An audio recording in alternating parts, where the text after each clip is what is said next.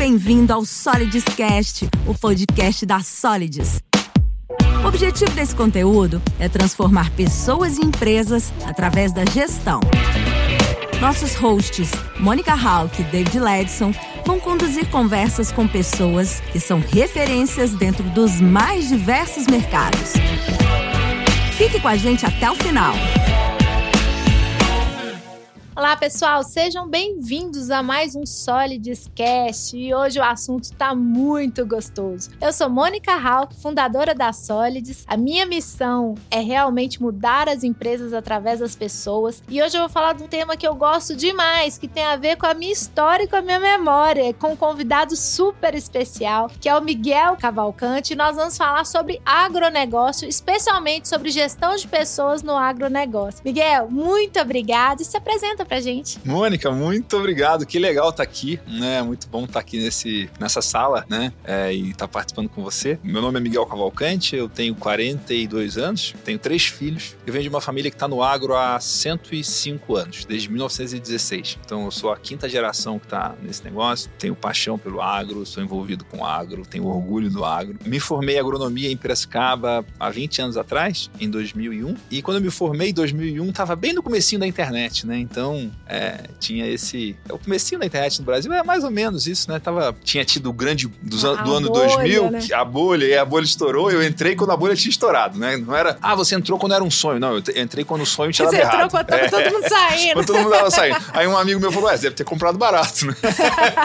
e aí eu é, é, comecei a trabalhar nisso, num projeto que chamava Beef Point. Era um projeto que já estava recém-iniciado, que tinha um portal de, de gado de corte, tinha um portal de gado de leite. Beef Point, Milk Point. Point tinha uma pessoa tocando tocando tempo integral e no, no gado de corte não tinha. E aí eu entrei recém-formado para tocar esse projeto, depois logo fiquei sócio. Sempre a minha, minha vida estava envolvida com conteúdo, com conhecimento, com treinamento, né? Sempre gostei muito disso. Venho tocando esse projeto cada vez de uma maneira diferente, né? Ela vai evoluindo ao longo desses 20 anos. Tem sido muito interessante estar em contato com o que tem de melhor na pecuária no Brasil e no mundo, conhecer o que tem de melhor e difundir esse conhecimento. Em 2014, a gente lançou um projeto novo, até baseado nas demandas que a gente via do setor, né? É, que se chama Agrotalento, que é um programa de. Começou mais com uma coisa de alta performance profissional, e aí depois a gente foi evoluindo ele para trazer estratégia de negócios, né, visão de empresarial para o produtor, e também uma questão assim de marketing, negociação, é, vendas para produtores rurais. Né? Tipo, a maioria dos produtores pensam como produtores, eu produzo e acabou. Né? E aí a gente trouxe essa visão de empreendedorismo, de pensar em compra, pensar em estratégia, pensar em venda, pensar em margem. Né? Então é basicamente essa, essa história, assim, super resumida. E Miguel, Miguel, você sabe que você participou da minha história como empreendedora também, porque olha só, gente, para quem não sabe, é, hoje, né, eu fundei a Solids, sou CEO da Solids, mas eu, minha primeira experiência empreendedora foi exatamente no agronegócio. E a gente desenvolveu um software para gestão de rebanho e eu era leitora, assim, assídua do Bifoint. Então,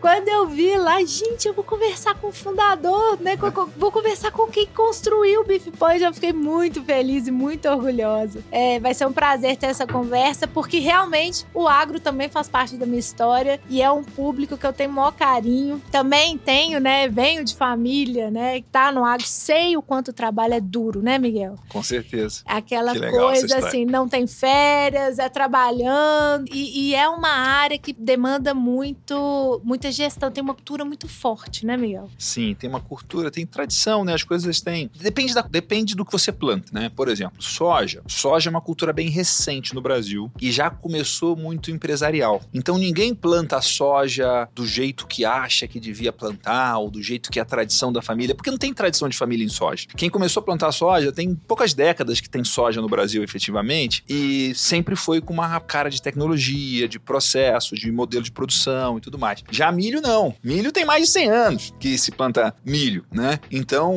tem gente que tem diversos níveis tecnológicos de de se plantar milho, né? Então tem, tem muito. Também tem uma coisa que agro, todo mundo que eu conheço que mexe com agro, que trabalha com fazenda, não está no negócio só porque é um negócio. Está porque gosta, está porque tem tradição, está porque tem um legado de família, tem uma história. É muito mais emocional, é uma ligação muito mais forte. Isso é muito bom, só que se você não souber cuidar, isso te atrapalha muito também, né? Tem um amigo, um amigo meu, um cliente meu que fala assim: onde tem, onde tem paixão, preste atenção, né? Porque se tem muita paixão, você vai tomar decisões apaixonadas e muitas vezes não são as melhores decisões para o negócio. Então você tem que saber lidar com essas duas coisas. É, e, e uma coisa que, que é interessante, assim, o Brasil, ele é agro, né? Assim, Sim. o que move o Brasil é o agro. E a gente escuta pouco, assim, e, e fica muito forte essa questão da, da família. Mas quando a gente entra nas fazendas, a gente vê uma demanda muito grande por profissionais. É aquela diferença, né? Você estava falando a questão da soja. A soja é agro. É só já- Agora, por exemplo, o café, o É leite é é. roça. É a roça. É a roça. Exatamente por causa dessa diferença, né? Da questão que é passado de pai para filho. Ah. E tem a questão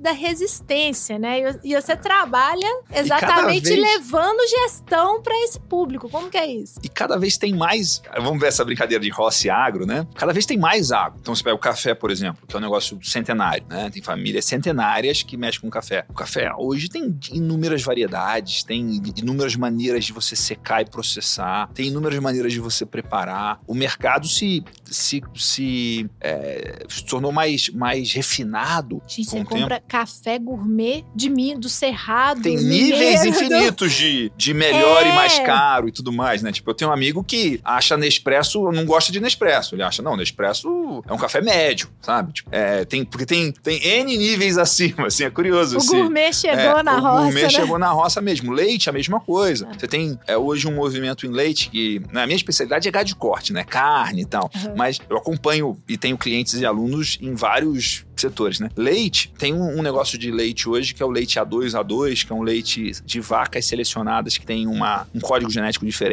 que não produzem um tipo de proteína no leite que dá mais alergia. Não é alergia à lactose, é uma outra alergia. E aí esse é um leite de digestão mais fácil e tal. Então, eh, tem fazendas gigantes que estão pegando as suas vacas e testando todas as vacas e vendo quais são as vacas que não produzem esse tipo de leite menos, digest, menos é, é, digestível. E aí eles estão selecionando as vacas que só produzem esse tipo de leite A2A2 e estão produzindo e estão entrando num mercado crescente. Você tem, merc- tem um mercado grande de leite orgânico, um mercado grande de leite a pasto, né? Você tem a Que tem uma fazenda na Bahia de leite a pasto super profissional, que traz tecnologia e sócios também da Nova Zelândia. Não, é muito interessante e curioso, porque eu ando em vários meios, né? Eu ando no meio do marketing, no meio das startups, no meio da tecnologia, ando também no meio da pecuária, também no meio da gastronomia, da comida boa, porque eu gosto muito disso, né? Então, é muito curioso de ver é, quanto que o agro ele tá avançando, não todos na mesma velocidade, né? Tem uma frase que eu gosto muito que é: o futuro já está aqui, ele só não está bem distribuído, né? Então tem o que a gente vai viver como futuro daqui a 10 anos já existe hoje, só que nem todo mundo tem acesso. E muito do meu trabalho é levar mais futuro para as pessoas hoje. Tipo, o que, que já está disponível de tecnologia, de conhecimento, de habilidades que as pessoas não têm acesso? Por exemplo, no, no campo de, de RH, de seleção de pessoas e tal, tipo, vocês têm uma, um conhecimento, um know-how, uma habilidade enorme e um monte de gente que teria a vida muito melhor, a empresa muito melhor, sabendo o que vocês sabem não sabem ainda, né? Então, o trabalho de vocês é fazer com que mais pessoas conheçam isso e usem isso, né? É, e, interessante você tá, você tá falando isso, porque a gente tem clientes do agro, e é bonitinho que às vezes eles mandam foto no campo, assim, e o time com tablet na mão, preenchendo o questionário, no meio da plantação,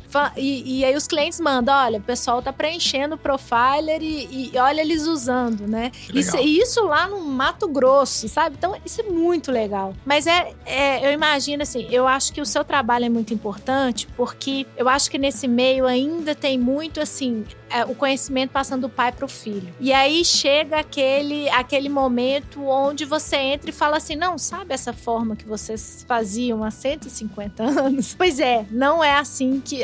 existem algumas mudanças. Como é que é é- essa relação? Como tem sido, inclusive, a aceitação em relação a essa quebra de paradigma mesmo, né? De como que uma empresa, é, é como que uma. A gente sabe assim, que uma empresa tem que dar resultado. Mas muitas vezes o fazendeiro, ele ainda não tem aquela. ma- a- aquela ele não tá muito focado no resultado, né? Na, na minha época, né, quando a gente fazia gestão de, de software para rebanho, era impressionante o número de produtores que trabalhavam, acordavam 4 horas da manhã, fazia ordenha, cuidava do gado, é, não tiravam férias, trabalhavam de domingo a domingo e não sabia se o rebanho dava lucro ou prejuízo. E eu pensava, puxa vida, como que alguém se dedica tanto, se esforça tanto e não sabe o resultado disso, né? Como que é isso, Miguel? É, é muito curioso isso você tá falando, assim, porque é, tem uma, uma, assim, as pessoas, elas não sabem as coisas, né? As pessoas, a gente não, não tem acesso, o, acesso, o conhecimento, ele não tá distribuído, né?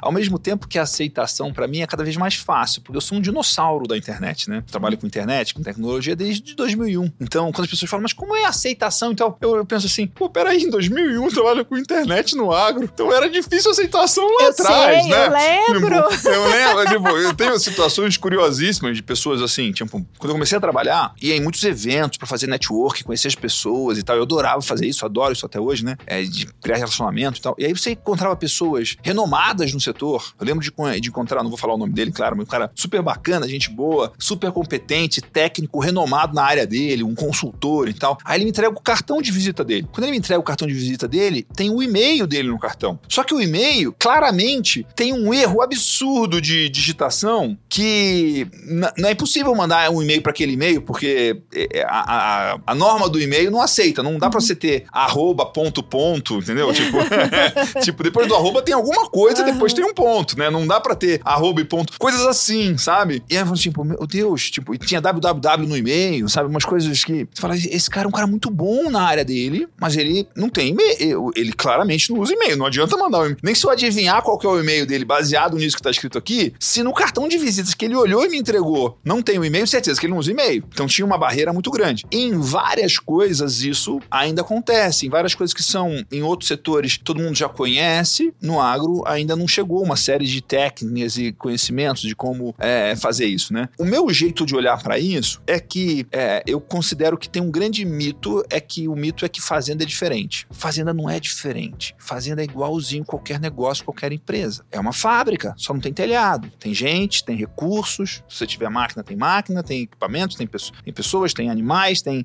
é, os insumos. Tem uma fábrica ali funcionando, a céu aberto. Tem muito mais variáveis, né? É muito mais difícil. Até tive uma conversa muito interessante ontem, numa reunião do nosso grupo de Mastermind, com um consultor que hoje mora nos Estados Unidos, é, que trabalha com finanças, com gestão financeira avançada para fazendas, para grupos de fazendas grandes. E aí ele estava mostrando assim que no Brasil não existe, só fora uma exceção, não existem grupos de negócio de fazendas no agro em que a família não está tocando e continua tendo resultados incríveis. Porque essa questão do o jeito que o meu avô fazia, tem muita coisa que está errada ou que é antigo, que não funciona mais. Mas fazenda também requer um senso de dono ali, de olhando, de conhecendo e tal. E tem coisas que você sabe fazer e é muito difícil você treinar. Não é fazer uma, ah, faz uma forma, um, uma massa de pizza aí, um, um manual, cinco itens. Não. Tem coisas que tem uma habilidade, tem um, um, um feeling, tem uma experiência que é necessária para aquilo acontecer. Né? Então é, é, é, bem mais difícil implantar, por exemplo, em é, processos em fazendas, em fazendas que têm atividades super complexas. Você pegar a pecuária de corte, você tem o capim crescendo todo dia baseado na temperatura, nas horas de sol, umidade que você tem no solo, fertilidade do solo. O tamanho do capim de ontem influencia o crescimento de hoje, porque quanto maior ele tiver, mais folha, a área de folha ele tem vai crescer. E a máquina que colhe esse capim não é uma máquina, é, uma, é um animal, é uma vaca. Só que essa vaca, ela também está crescendo de tamanho todo dia porque ela está ganhando peso. E se ela ganha peso, ela come mais, porque ela come proporcional ao peso dela. E o capim também, a qualidade do capim não é a mesma qualidade em todas as partes da planta. E a cada dia que passa, esse capim cresce e também muda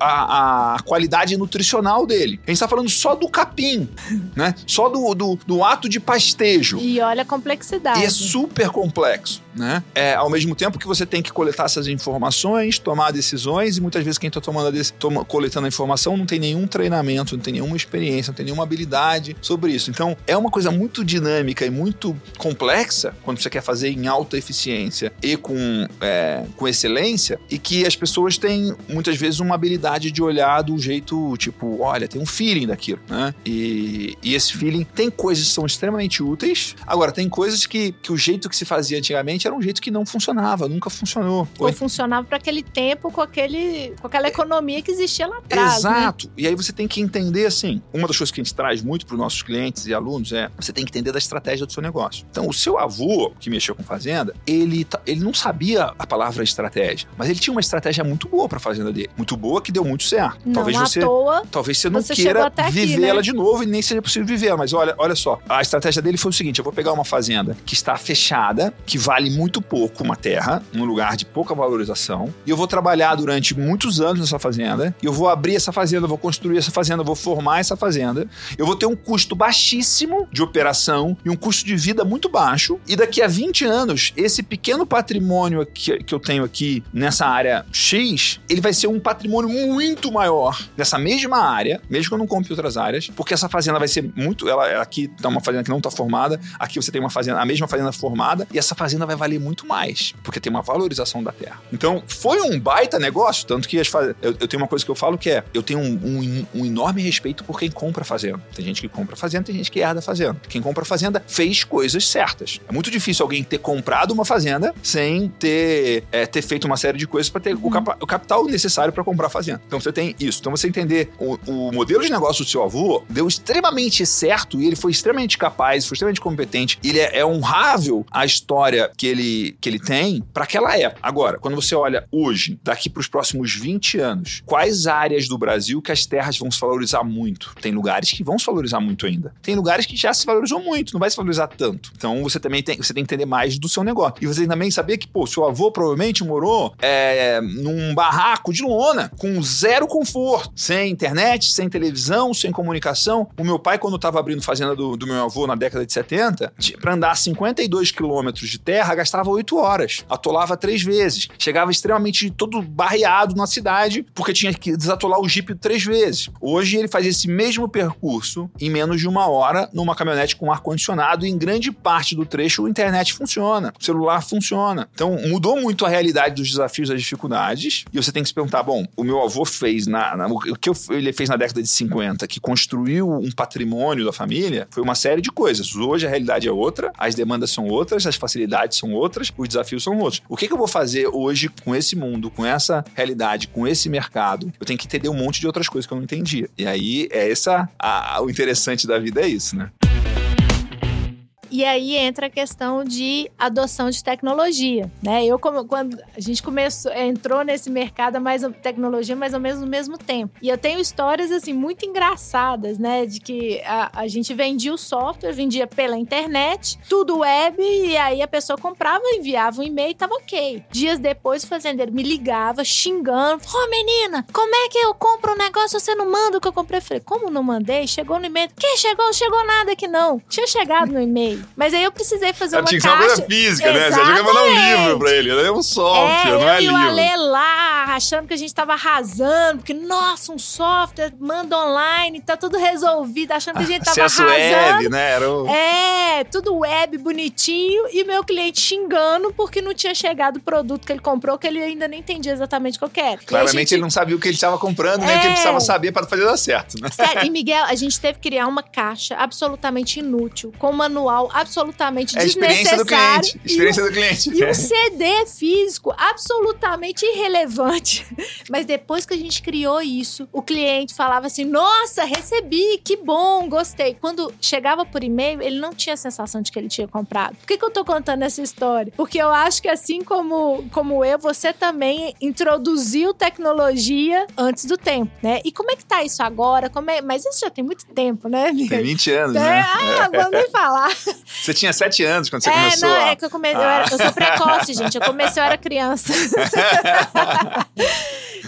É que Hum. tá hoje essa questão? Assim, na época, a, a- o, o fazendeiro adotar a tecnologia era uma questão importante, era uma quebra de paradigma. Inclusive, era o filho que comprava. Dificilmente o fazendeiro depois só me ligava xingando porque não chegou nada pra ele. Mas quem comprava, quem tomava a decisão da compra era o filho. Como é que tá essa questão hoje da tecnologia nesse mercado? Olha, uma coisa muito interessante é que não existe fazendeiro médio, não exi- não existe pecuarista médio, não existe, né, não existe produtor médio. Existe uma grande variação. Existem grandes produtores, pequenos produtores. Existem produtores altamente tecnificados, existem produtores que fazem tudo na enxada, né, planta milho na matraca, né, coisas muito, muito antigas. Então tem uma variação muito grande. O que está acontecendo e que o que eu aprendi com o tempo é que eu tenho que falar com quem está mais pronto. Eu tenho que ajudar, eu tenho que fazer um trabalho de ajudar a formar o mercado, mas tem pessoas mais prontas por uma série de questões, né? E cada vez mais esse mercado que está mais pronto, ele está crescendo. Né? O, o, mercado, o mundo está fazendo com que as pessoas fiquem mais é, maduras em relação à tecnologia e aceitem mais, né? Como era, eu lembro como quando meu pai comprou o primeiro computador para minha casa, tinha um consultor de computador, né? Você ia num lugar, o cara fazia uma consultoria, montava um negócio customizado e tal. Era uma, era uma venda ultra complexa.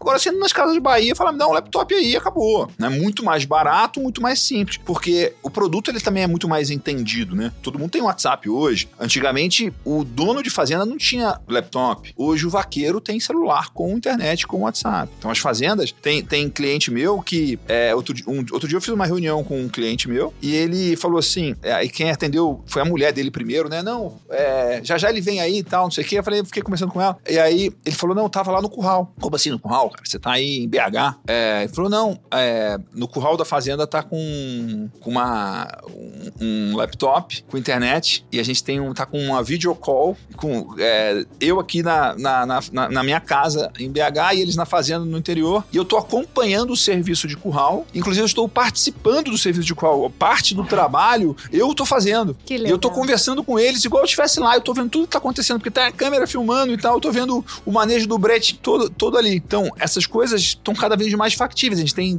é, casos de pessoas que vão morar um ano no exterior, passam um ano sem ir na fazenda, mas faz reuniões semanais, via Skype, via Zoom, né? Então as coisas estão cada vez mais. E, e, o mundo todo te apresenta mais tecnologia hoje, né? Então, não é uma coisa assim, ah, a gente, é, a gente traz uma coisa. Não, você já usa as coisas. Você sabe usar o WhatsApp? Você sabe usar o YouTube? Você sabe usar. Não, não sei. Então você vai conseguir usar nossas coisas. Você acha que a tecnologia, como ela entrou em outras áreas da vida, isso ajudou o, o, o, o produtor, Total. sobretudo pequeno, a entender que isso podia fazer parte. Total, a penetração da, da, da internet e, e, vamos dizer, não é nem a quantidade de pessoas, a quantidade de pessoas aumentou muito, mas a, a, a tecnologia ela tá muito mais dentro da vida das pessoas do que estava antes, né? Quando eu, eu lembro tinha 60 milhões de pessoas com internet em 2001, quando eu comecei, mais ou menos, eu não lembro se era qualquer estatística. Hoje talvez seja o dobro, quase, né? É, não é todo mundo que tem internet no Brasil ainda, né? Mas é, antes era assim, o cara tem um e-mail, de vez em quando ele acessa. Tem uma hora de era. acesso na internet por semana, sei lá quanto. Era,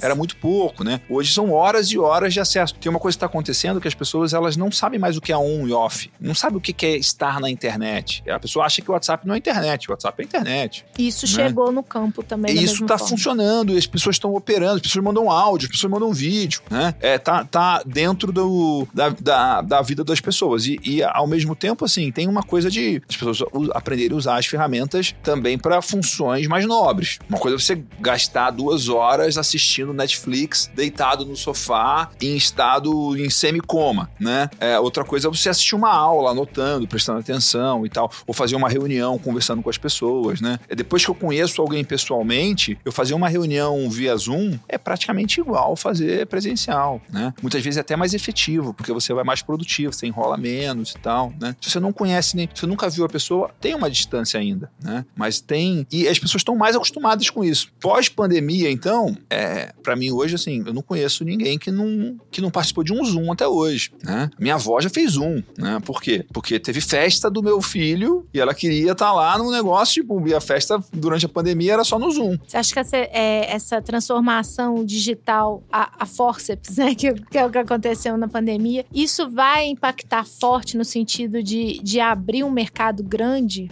pra, das agritechs, por exemplo? Acelerou demais, né? Tem, tem um amigo meu que, eu lembro, bem quando começou a pandemia o ano passado, eu estava vendo muitos relatórios interessantes que estavam chegando de novas tendências de uso, de comportamento, de uso de tecnologia, mas de, de como as pessoas estão vivendo, né? No, e aí esse meu amigo falou assim, Miguel, não precisa olhar para relatório nenhum, não. O que aconteceu foi 10 anos em dois meses. As coisas... E, e, é muito verdade, a gente participa de evento online hoje, é normal. A gente participa de reunião, reunião online e, é, e é, é, aceitável. Antes não era aceitável. Tinha muita gente que falava, ah, não, não funciona isso não, vou fazer não. Agora não, tipo, uma reunião online funciona, né? E aí você tem, abre um espaço para você acelerar muitas coisas. Por exemplo, no agro, tinha uma brincadeira de um professor famoso de nutrição que ele falava assim, a maioria dos consultores no Brasil, eles não são consultores, são taxistas. Que o cara ganha mais dinheiro por quilômetro rodado do que pela diária dele. Então, se ele, se o faturamento dele é mais por diária do carro, o quilômetro do carro, do que pelo negócio dele, com certeza, as horas dele também, né? Ele passou mais horas dirigindo para chegar numa fazenda do que dando a consultoria na fazenda. Então, isso é extremamente ineficiente. Ao mesmo tempo que ainda tem setores, ainda tem pessoas dentro do agro que operam hoje do mesmo jeito que operavam da época que não existia nem celular. Você deve conhecer gente assim. O cara não usa nem celular. Ou então ele até usa celular, mas de um jeito como se o celular fosse fixo. Exatamente. Né?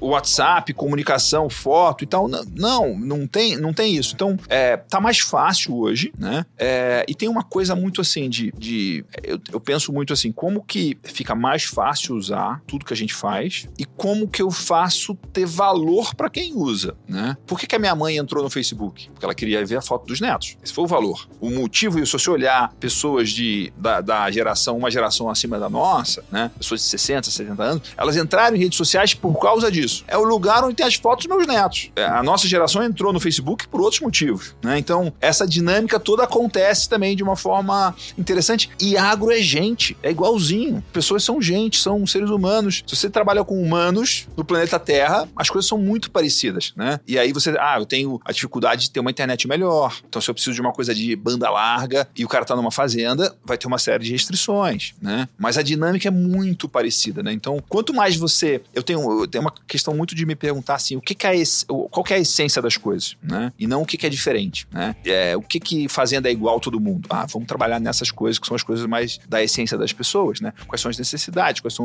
o que, que gera valor, o que funciona. E, e cada vez mais tem mais gente apta a querer informação, a querer conteúdo, a querer aprender, a querer, né? É, hoje eu acho que até o grande desafio não é nem ter acesso à informação, porque tem muito acesso à informação. É, qual que é a informação mais relevante e como eu processo essas informações e como que eu tomo decisões em cima das informações. É, o que eu vou fazer com elas. É, exatamente. E aí, pensando nessa questão, como que fica a gestão de pessoas no agro? Né? Porque você falou uma coisa muito interessante. Primeiro você falou, olha, é uma indústria, é uma empresa, né? São pessoas. Como é que fica a questão da gestão de pessoas no agro? Olha, a gente trabalha muito com isso, né? Porque esse é um dos grandes desafios das fazendas hoje. E só que quando você vai, na grande maioria dos ambientes, se você for numa roda de pecuaristas, se você for num grupo de WhatsApp de pecuaristas, que fora os meus clientes, né? Se for no grupo dos meus alunos, dos meus clientes, é diferente, eu tenho um baita orgulho disso. Você vai ouvir muita reclamação. E isso fora do agro também é assim, né? É, puxa vida, tá difícil demais, não tem gente boa, não tem gente dedicada, não tem gente engajada, não tem gente comprometida, as pessoas não querem trabalhar, antigamente que era bom, né? Tinha muito essa, tem muito essa, essa conversa. E o que eu, o meu jeito de olhar para isso é, primeiro, é, eu não conheço nenhum setor no Brasil e nem fora do Brasil que as pessoas falam assim, tá sobrando gente boa para trabalhar nisso aqui. Eu não conheço. Tipo, eu olho que eu ando em lugares bem variados, né? Não tem um setor que fala, nossa, aqui a gente tá nadando de braçada. Gente, o Google tem problema de contratação, né? Tem concorrência, tem dificuldade, tem, tem uma série de coisas. Então, a, a primeira pergunta que eu faço é, você tá, você tá com o você anda com o grupo que tem reclamação constante ou que tem ação recorrente, né? Eu não, não tenho, eu, eu não entro em conversas de, de reclamação. Quando a pessoa tá, não, tá difícil, não sei o que, a minha pergunta é, o que, que você tá fazendo? Porque gente, gente é importante, gente é escassa, gente é caro, gente é difícil. O que, que você tá fazendo? Porque sua fazenda depende de gente e tá cada vez mais difícil ter gente e o seu resultado depende de gente, você devia estar tá dedicando mais tempo, energia e foco nisso, né? Então, uma fazenda de gado de corte clássica, 23%, 25% do, da, do seu custo mensal é gente. Você está gastando um quarto do, do seu tempo, da sua energia para ficar bom nessa habilidade, como é que fica a liderança nisso? Né? As pessoas tão, têm que é, aprender a se desenvolver nisso, né? É, e é, isso é outra coisa. Tipo, o cara é dono de uma fazenda, alta produtividade, alta qualidade, genética de ponta. Quantos cursos e eventos e palestras e treinamentos e livros e revistas ele já, já consumiu sobre produtividade, sobre tecnologia, sobre genética, sobre adubação, sobre variedade? Inúmeros. Quantos treinamentos de liderança você já fez? Zero. Cri, cri. Então, assim, não tem como, né? Existe ciência de liderança liderança, existe tecnologia de liderança, existe um monte de coisa disponível para você. Isso é muito do que a gente faz, é trazer coisas que funcionam, são validadas do mundo, da vida real, e trazer para o agro, adaptado ao agro, tropicalizado, explicado, com uma linguagem e tal, né? Mas a gente não inventa a roda, a gente pega coisas que efetivamente funcionam em contratação, em seleção, em atração, em manter as pessoas trabalhando com você, em engajar as pessoas, em treinar as pessoas, em demitir as pessoas que não estão alinhadas. Tem ciência disso, né? Não é uma, não é uma coisa, Ah, como que se faz? Não, tem gente, nem muita gente no mundo estudando pra caramba como você contrata direito, como você retém as melhores pessoas e como você demite direito também, né? Tem, tem ciência disso, né? Você sabe muito melhor que eu isso, né? É, é levar isso, de novo, o futuro já tá aqui, só tá mal distribuído. Como que, né? como, por exemplo, como que é um processo? Você falou uma, uma questão que é muito clássica, assim, às vezes, e óbvio, gente, assim, quando a gente fala de agro no Brasil, é, você falou não existe o médio, né? Tem a realidade ali do pequeno produtor, e aí você vai também para uma realidade de, de aí, indústrias de agro extremamente automatizadas, com gestão avançada. Você tem mundos, mas a maioria da, da, das propriedades no Brasil, elas estão no universo do pequeno, né? Como é que fica um processo seletivo? Como que funciona esse processo seletivo? Quais as principais diferenças nesse ambiente do pequeno produtor? Olha, como é que é o jeito, né? E aí você vai, você vai me ajudar aqui em complementar isso. Qual que é o jeito errado de fazer um processo seletivo? Posso te dizer várias coisas que eu vejo acontecerem muito e que são erradas. Fazer correndo, fazer para ontem, fazer com pressa, com poucos candidatos, sem ter um processo efetivamente como a gente faz. Sem né? método, né? Sem nenhum método. E aí você vai pelo a sua intuição ali, você tá desesperado, você precisa para ontem. Você tem um candidato. Aí você não faz um processo seletivo, você faz uma torcida organizada. Não, o Miguel vai dar muito certo, vai dar certo. O Miguel, olha lá e tal. Tipo, você começa a torcer para que dê certo. Aí você bota ele para dentro, fazendo tudo errado. Aí como é que é o onboarding, né? Como é que é a aterrissagem? Tipo, é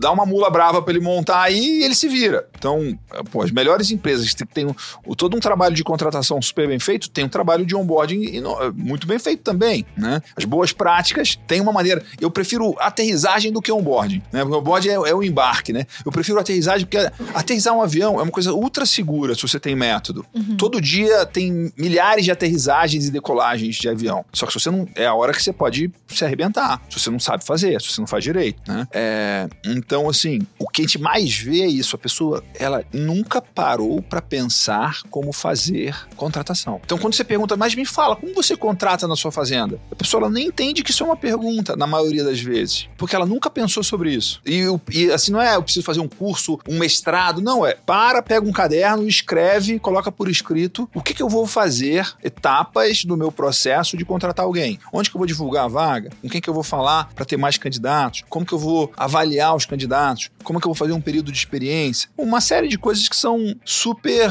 é, básicas até, né? E que as pessoas falam, não, mas fazendo é diferente. Não é não, porque eu tenho um monte de clientes e alunos e né, as pessoas que eu tenho contato, eu, tô muito cercado de uma nata de pessoas é, que estão aplicando e trabalhando em coisas é, muito bacanas, por exemplo, de gestão de pessoas, porque esse é o mundo que eu atraio, né? Se eu tenho um, um treinamento, um programa de, de, uma mentoria de gestão, de, de estratégia, de visão de negócios, que trata também de gestão de pessoas, quem que quer andar na minha roda são pessoas, de, quando falo na minha órbita, são né? São os early adopters, né? É, são pessoas que estão atentas a isso. E às vezes não é nem um cara ino tão inovador, mas é um cara que tá doendo muito, que ele tá sofrendo muito. Ele já viu, tipo, tem alguma coisa, porque tá dando errado demais aqui. Eu tenho um cliente assim, o cara fala, Miguel, tipo, não é que o cara é inovador, é. Não, ele tá sofrendo muito. Ele tem uma fazenda de leite que tá dando tudo errado. Cada mês tá, tá, tá saindo e entrando gente. E aí os índices deles estão ruins, a produtividade tá ruim, a qualidade tá ruim, tá doendo muito. E às vezes ele acha que o problema tá na ração, tá no manejo, e ele nem sempre tem a sensibilidade que é um problema de gente, né? É, e o problema de gente, tem um amigo meu que fala, né? Problema de liderado, problema de líder, né? Então, tipo, ah, você tá apontando o dedo para alguém, é, a responsabilidade é sua. Foi você que contratou, foi você que treinou, foi você que não treinou, né? Foi você que não demitiu. Então, a responsabilidade é sua. E aí, quando a pessoa descobre isso, é mó incômodo. Porque pô, não queria que a culpa fosse minha, né? A responsabilidade foi. Mas quando descobre, ela tem a, a, a possibilidade de resolver, porque aí ela descobre quem, onde está a fonte do negócio. Então, a gente tem, tem clientes nossos que tem, tem banco de currículos, tem processo seletivo, tem psicólogo envolvido no negócio. Não é que a fazenda é gigante, porque ele já viu a que. A mentalidade é gigante. Que dá resultado. O cara não fazer. O cara é fazendo nas carreiras, o cara não fazer organizado, né? E cada pessoa boa que você coloca pra dentro da sua fazenda, da sua empresa, sobe a média da empresa, sobe a média da fazenda. As coisas vão conspirando a favor. Cada pangaré que você põe para dentro vai piorando. Cada malandro que você põe para dentro vai piorando. Porque se você tem uma fazenda. E tem fazendas que são estacionamentos de pangaré. Tem fazendas que é estacionamento de bandido. Como qualquer empresa. Vai formando uma turminha ali de fraude, de malandragem, de preguiça. E aí você vem conversar com um cara bom para trabalhar com você, o cara olha e fala, pô, esse, ele não quer ficar nesse ambiente. Esse povo que tá trabalhando lá, tô fora. E como é, tem, tem uma, uma, uma frase que para mim diz muito que é assim, o óbvio só é óbvio para olhos olhos bem treinados. Você só consegue enxergar quando você está com o olho treinado. Então, você que trabalha justamente com essa questão de pessoas, você vai em qualquer lugar, você deve ter um olho treinado e ver os absurdos que estão rolando, que é óbvio, você está gritando, e a pessoa tá ali, não tá vendo. Em fazendo exatamente isso, como a maioria das pessoas. É, e aí vem a palavra, né? A palavra é produtor. A função, a responsabilidade, a tarefa, o propósito do produtor é produzir. Então ele acha que se ele produzir, e não é por. É, é simplesmente porque nunca ninguém explicou isso para ele, nunca ninguém trouxe conhecimento nessa, nessa área para ele. Agora, já tem muita gente que já percebeu isso. E não precisa ser grande nem pequeno, precisa ser só ter o estalo de, de enxergar isso. E mesmo fazendo as pequenas, é, a pessoa nunca ouviu falar em gestão de pessoas, mas os funcionários têm mais de 10 anos de casa. Os funcionários são comprometidos, super dedicados, leais ao dono. Ou seja, tem gestão de pessoas. Tem, ele só não sabe o nome, né? Ele só não é. usa esse termo, mas ele. E aí tem uma coisa curiosa também que, é, que eu vejo isso muito acontecer, e eu vejo isso acontecer comigo também, né? Quando a pessoa faz bem feito uma coisa, mas não sabe o nome, e você vem e explica o que ela tá fazendo, explica os elementos do que ela tá fazendo, ela fala: puxa vida, é por isso que dá certo. E aí, com base, né, agora ela. E você não, ela, você não ensinou nada que ela não sabia, mas agora ela tem a estrutura, ela entende os elementos, ela consegue fazer muito mais daquilo. Ela potencializa. Potencializa. Porque ela trouxe a consciência daquilo que ela fazia de forma inconsciente. Exato. Ela consegue ver. E aí ela vê que, puxa, de tudo isso aqui tá faltando esse tijolinho aqui. Ela encaixa esse tijolinho aqui, o negócio dá muito mais resultado. Então essas coisas todas estão acontecendo e eu sou um otimista por natureza, eu, tipo, é, sou entusiasta dessa,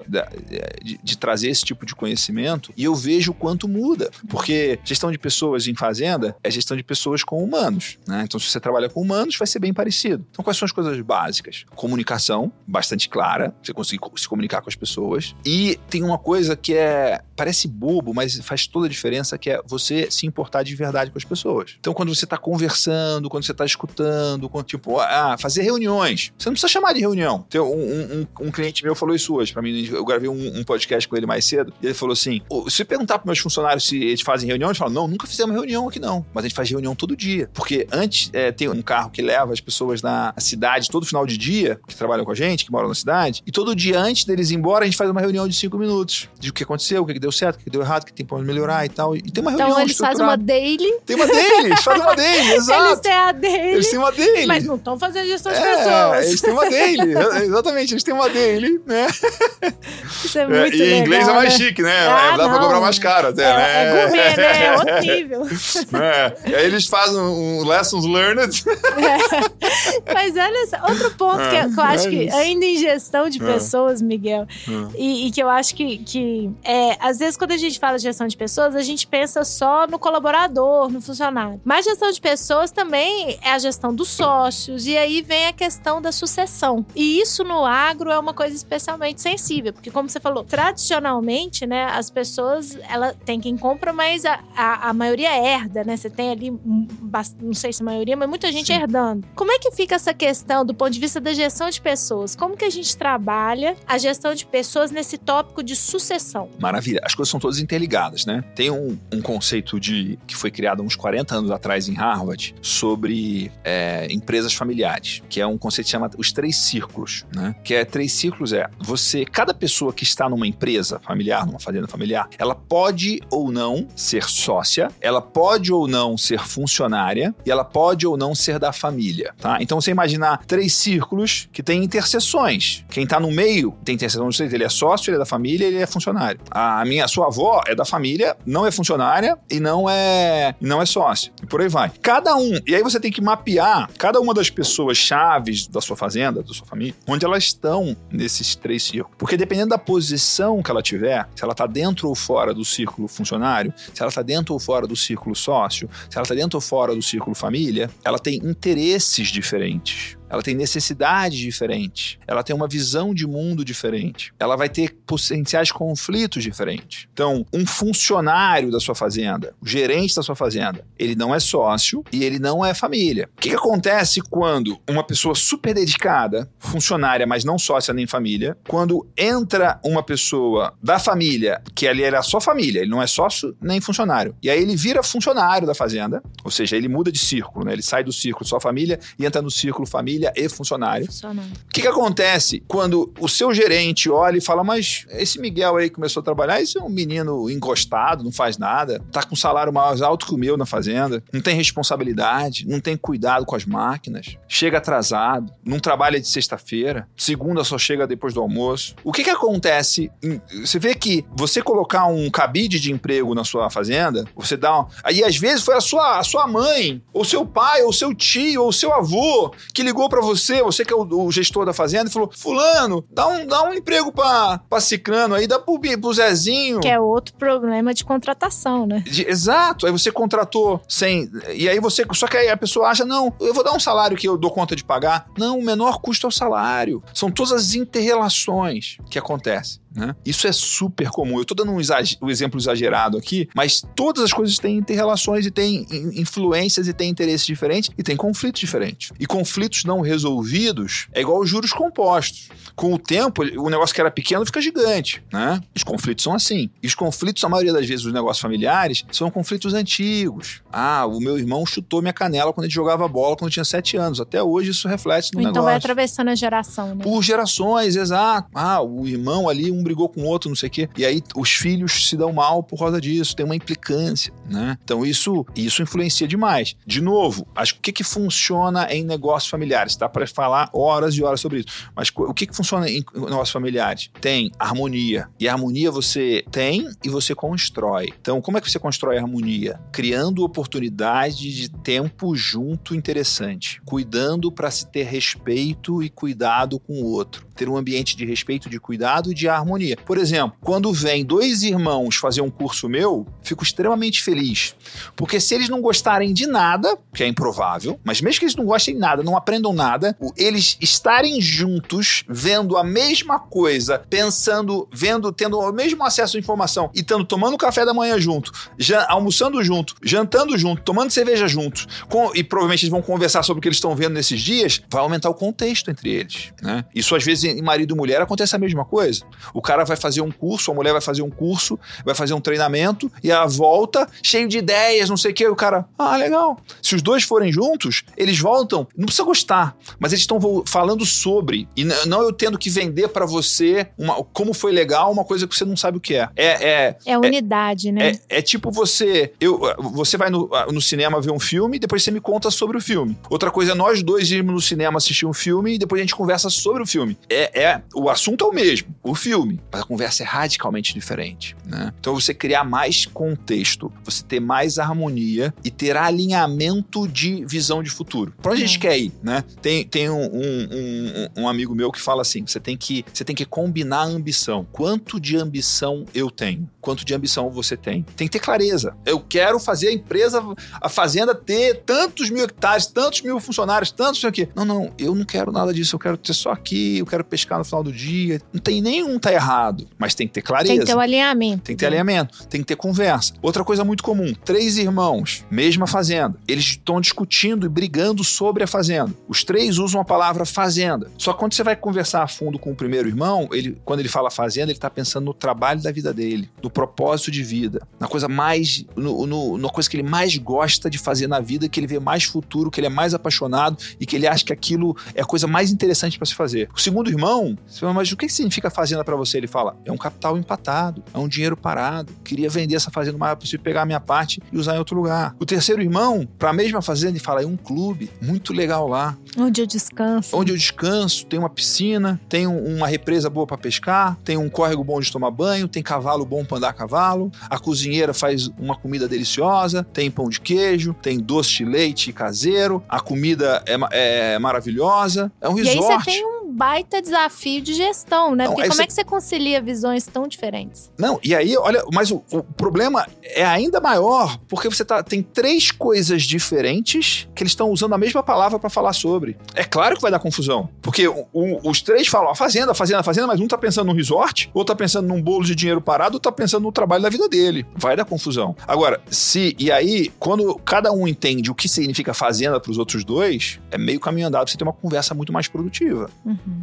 de você desenhar um plano que sirva aos três. Né? Que funcione aos três. E eu vejo muito, muito do que a gente está vendo acontecer com, com nossos alunos, nossos clientes, é que eles são o apaixonado. A pessoa que é apaixonado por fazenda. Foi por isso que nasceu o agrotalento? Foi por isso, né? Foi, e o, o agrotalento, assim, a primeira coisa que surgiu foi o seguinte: eu conheço muita gente do setor, né? Então, as pessoas chegavam para mim e falavam assim: Miguel, a frase era sempre a mesma, mudava só o final. Miguel, você conhece um cara bom para me indicar para? E aí falava o cargo, para ser meu gerente de Goiás, para ser o, o, o, diretor da minha fábrica, para ser o diretor comercial, para ser o gerente da minha fazenda no Mato Grosso. Era sempre: você conhece um cara bom pra? Aí eu cheguei e falei: puxa vida, caras bons estão em falta no agro. Aí um amigo meu falou assim: você vai montar uma empresa de headhunting, né, de seleção, de recrutamento? Eu falei: não, headhunting é hunting, é caça. Eu sou criador, eu não sou caçador. Eu vou fazer um curso de criar caras bons. E aí eu, a primeira versão do, do, do Agrotalento, em 2014, foi justamente isso. Tipo, quais são as coisas que o Miguel vem aprendendo ao longo desses 15 anos sobre gestão, sobre negócio, sobre alta performance profissional, que funcionam muito bem para ele, que eu vejo que os produtores não sabem e precisam. E eles nem sabem que precisam, mas eles precisam. Negociação, comunicação, lidar com conflito, lidar com pessoas difíceis. Né? Uma, o termo, o, de, o termo é, para o pessoal de RH é soft skills, né? Exatamente. É, tipo, quais são os soft skills que são essenciais em fazenda e que as pessoas não sabem nem que isso existe? A gente trouxe isso. Que legal. E aí, e aí assim, quando agrotalento começou, era uma coisa para profissionais do agro, pessoas que trabalham no agro. Só que hoje, a gente tem diversos perfis, mas o grande perfil hoje de aluno, de cliente, é pessoas que trabalham na fazenda da família. Por quê? Fazenda da família, você tem o desafio de fazer um negócio dar certo. E você tem um, o desafio de fazer a família dar certo. E se o negócio vai mal, a família briga. Se a família briga, o negócio vai pior ainda. Então é muito mais complexo, você é muito mais tem difícil. Tem muito mais a perder, né? Tem muito mais a perder e é muito mais. É meio que tudo conspira para dar errado. Né? Então, assim, por exemplo, técnicas de resolução de conflito, técnicas de conversas difíceis. Tem um, vários, várias escolas, vários pesquisadores que dedicam a vida deles e como você ter conversas de conflito, resolução de conflito de uma forma efetiva. Existe ciência disso. As pessoas nunca viram sobre isso. A gente pega todas essas coisas que, que eu uso no meu dia a dia, porque eu sou um cara nerd e gosto de estudar essas coisas e tal, né? Já passei por várias situações difíceis que eu fui estudar isso antes de lidar com a situação e foi muito bom lidar com a situação tendo esse conhecimento. E aí você traz essa experiência para as pessoas com exemplos do campo, com exemplos do agro e tal, e que as pessoas começam a usar. Hoje, como a gente tem uma base grande de alunos, é, não é só mais só o Miguel ensinando. Tem o Miguel ensinando, tem uma rede de mentores ensinando, que sempre meio que teve isso, mas hoje está mais forte. Mas hoje tem os alunos ensinando também, porque tem gente colocando as coisas em prática. Tem gente fazendo gestão à vista, tem gente fazendo gestão à distância, tem gente fazendo processo seletivo que você vai olhar e fala assim: meu Deus, maravilhoso, assim, tá no padrão das melhores empresas, né? Isso é muito legal, é né? muito Nossa, legal. Eu, eu vibro quando eu é. vejo o pessoal do agro nesse nível, eu fico feliz demais. É muito legal ver isso acontecendo, né? Miguel, agora eu tô precisando de indicações. Pessoal, filme, qual foi o filme ou a série que te marcou? Filme que me marcou. Puxa vida, olha só, eu eu gostei muito, é, eu até assisti recente, né, esse filme Gladiador. É um filme que me marcou muito, dos meus filmes favoritos né? É, e é uma coisa, é, às vezes a pessoa fala, né? Tem uma, um exercício que é legal, você fala assim, se esse seu ano que passou fosse um filme, que filme seria? Aí a pessoa, ah, seria um filme épico. Aí você fala, olha, é, filmes épicos só é épico quando o herói quase morre. você tem certeza que você quer passar é, por isso? É, ou morre, né? Não, é, tem coisas muito interessantes no, no, no filme. Né? Outro filme que eu me lembro aqui, que é um filme muito polêmico, que eu me emocionei assistindo, já assisti mais de uma vez, é o filme The Found Founder, né? O Fome de Poder, que é a história do McDonald's. Porque muita gente, e assim, isso é uma coisa que é um exercício para mim, uma habilidade que eu desenvolvi, que é eu consigo aprender com qualquer um. Eu consigo aprender oratória com Lula, mesmo não gostando do Lula. Eu consigo aprender oratória com Hitler, mesmo abominando o Hitler. É a habilidade de olhar para as coisas e ver o que, que tem para mim ali. Então, no filme Fome de Poder, tem coisas abomináveis em relação a valores, a caráter e tal. Mas tem ensinamentos. Mas eu também. ignorei aquilo, porque aquilo não me serve porque eu já sei quais são os meus valores. Não vai ser ver um filme que o cara passa a perna nos outros, que eu vou começar a passar a perna nos outros. Mas tem coisas muito interessantes de, por exemplo, o cara montou um dos negócios, um dos maiores negócios do mundo, que tem um enorme impacto, você pode achar negativo possível, mas tem impacto na, na sociedade global, né? McDonald's é uma instituição. Criou um padrão, né, é, né, para toda uma indústria. É uma instituição. Pessoas, qualquer, praticamente qualquer lugar do mundo, as pessoas sabem que é McDonald's. Uhum. Tem, tem padrão, tem uniformidade, tem N coisa, né? Né? Ele criou e ele já foi um, um baita de um fracassado. Até 50 e tantos anos ele era um loser. Deu muita coisa errada Os de amigos dar dele certo, né? davam risada na cara dele.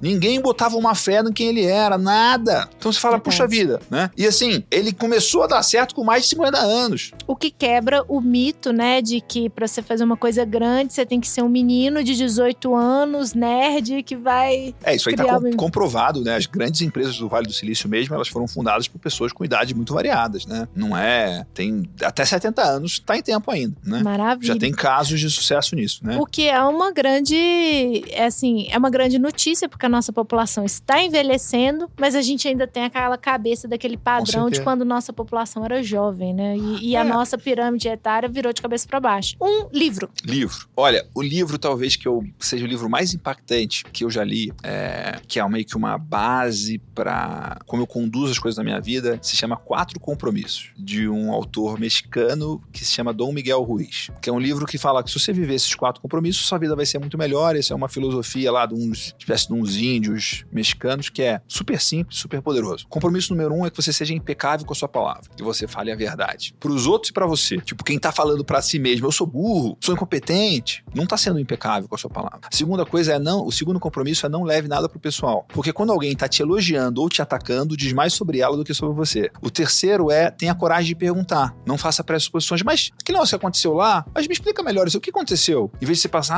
ah, fulana, tipo a Mônica, ela quis me ferrar lá naquilo lá e tal, já criou uma história. E o quarto é faça sempre o seu melhor. Poderia dar N livros de negócio, de recomendação para você aqui, que eu sou um leitor, é, sou fanático por, por ler e por aprender, mas esse livro, Quatro Compromissos, se você procurar no Google, tem a imagem com o resumo das quatro, os quatro compromissos, dá para você postar no Instagram com o resumo completo, tem isso. É, nos meus eventos, no o- a parte de trás do crachá tem escrito os quatro compromissos. Bacana. E, e por fim, é, a gente tá montando uma playlist com os nossos convidados. Uma música pra gente colocar na nossa playlist pra gente lembrar do Miguel. Olha, puxa vida, eu tenho, eu sou, eh, eh, tipo, o Spotify deve bugar quando ele vê a minha playlist.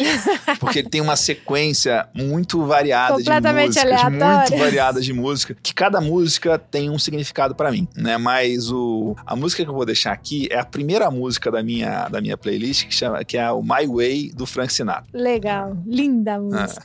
Ah. Muito bom. Gente, ó, eu também, porque, ó, combinado, eu vou bater no papo aqui, então eu vou pensar numa música também pra postar baseada na minha conversa com o Miguel, hein? Vamos lá, vamos ver o que, que vai sair. Miguel, Maravilha. muito obrigado, obrigado mesmo. Eu acho assim, como eu falei, né? Eu sou suspeita pra falar porque eu acho que você realmente tem a capacidade de mexer no ponteiro. O Brasil tem uma sustentação, tem uma, o agro tem uma importância muito grande para nossa economia e a gente já é essa potência sem gestão, né? Na hora que a gente começar a profissionalizar todo mundo e colocar é, e aumentar a produtividade pela gestão, a gente mexe no PIB, a gente mexe em todo um país, né? E isso é maravilhoso. Então, o que você faz, assim, é muito legal. Sou fã, parabéns. E que você continue crescendo, crescendo cada vez mais e gerando mais impacto. Muito obrigado mesmo. E pro pessoal te encontrar, como é que a gente faz? Maravilha. Primeiro, obrigado pelo convite, obrigado pelo elogio. É uma alegria estar aqui com você. Foi muito bom esse papo. Pra me encontrar, Miguel Cavalcante com o i no final. Você vai me achar no LinkedIn, você vai me achar no Facebook, você vai me achar no Instagram. Meu Instagram é mcavalcante com o i no final, né? E o nosso programa chama Agrotalento. Então, você procurar no YouTube, tem uma, uma- um canal no YouTube que chama Agrotalento, que tem bastante conteúdo também. Você tem um podcast também, não tem? Também tem o podcast, podcast do Agrotalento. E agora a gente está voltando também com o podcast Man in the Arena, que é um projeto que eu toquei de 2010 a 2015. Tem mais de 100 episódios com grandes empreendedores, que você também vai poder encontrar no YouTube e no Spot- no Spotify. in the Arena e Agrotalento. Muito legal. Pessoal, super bacana esse papo, hein? Você também que quiser me encontrar, é só Mônica Hawk no Instagram, no LinkedIn, fica à vontade. Pode entrar no site da Solids também, muito conteúdo, muito material rico sobre gestão de pessoas. Você que é do agro, você que é do comércio, você que é da indústria, serviço. Como o Miguel falou, pessoas são pessoas. Então todo mundo tem que fazer uma boa gestão, tá bom? Pessoal, foi um prazer bater um papo com você e até a próxima. Obrigada por ficar com a gente até aqui. Espero que tenha gostado desse episódio. Não esquece de nos seguir nas principais plataformas digitais e nos avaliar. Nas redes sociais, estamos com arroba Solides Tecnologia e no site solides.com.br. Acompanhe a gente por lá também. Semana que vem eu te espero aqui de novo para um novo episódio. Até lá! Uma produção, voz e conteúdo.